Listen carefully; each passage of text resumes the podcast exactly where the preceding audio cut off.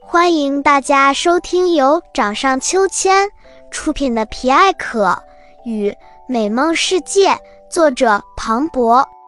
掌上秋千频道，一起将童年的欢声笑语留存在自己的掌心，守住最纯粹的那一份美好。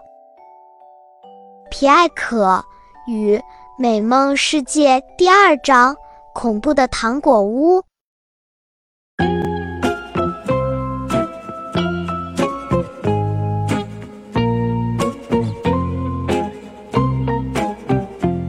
皮埃可缓缓地睁开了眼睛，发现自己正在一个巨大的蓝色绒花上面。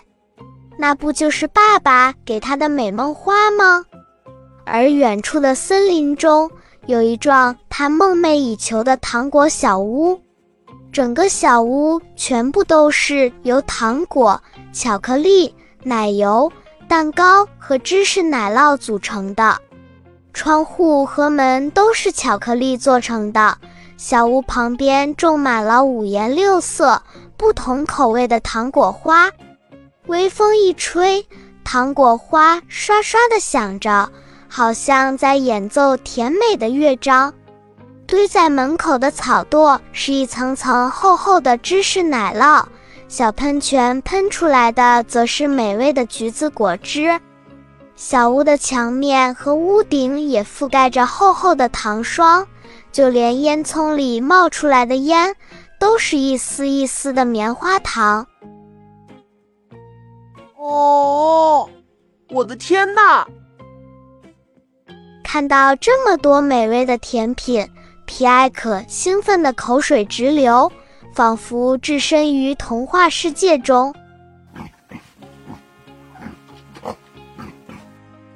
是什么声音？皮埃可顺着声音望去，一个金黄色的大屁股正撅在门口的小箱子里，两只小脚开心地蹬来蹬去，好像正在大口大口、十分开心地吃着什么。等到绒花靠近房屋，皮埃可快速地蹦了下来，稳稳地落到了房门前。你好。请问这里是？皮埃可看着眼前只露出半截身子的奇怪生物，犹豫地开口问道：“金黄色的大屁股，噗呲一声就坐到了地上。看看这是谁？可不就是我们另外一个小捣蛋鬼巴兹吗？只见他满脸沾的都是蛋糕奶油，腮帮里被塞得满满当当的。”冲着被吓了一跳的皮埃可说道：“好吃好吃，皮一起来吃。”我皮埃可看着巴兹滑稽可笑的样子，也坐在地上哈哈大笑起来。巴兹咽下嘴里最后一口蛋糕，拍拍手站了起来，兴奋地说道：“你还笑我？”快来跟我一起看看，这个房子太棒了吧！这就是我梦寐以求的糖果屋。推门进去，里面更是让人特别惊喜，有躺进去就软绵绵陷进去的棉花糖床，超级长又宽的巧克力滑梯，滑梯下面还有好大一片海洋球。只不过嘛，这些海洋球竟然都是甜甜的糖果。拿起来一个，舔一下，哎呀，好甜呀！桌子椅子也都是巧克力做的，上面摆满了芝士蛋糕、果汁、马芬、甜甜圈，还有一个可爱的马卡龙沙发。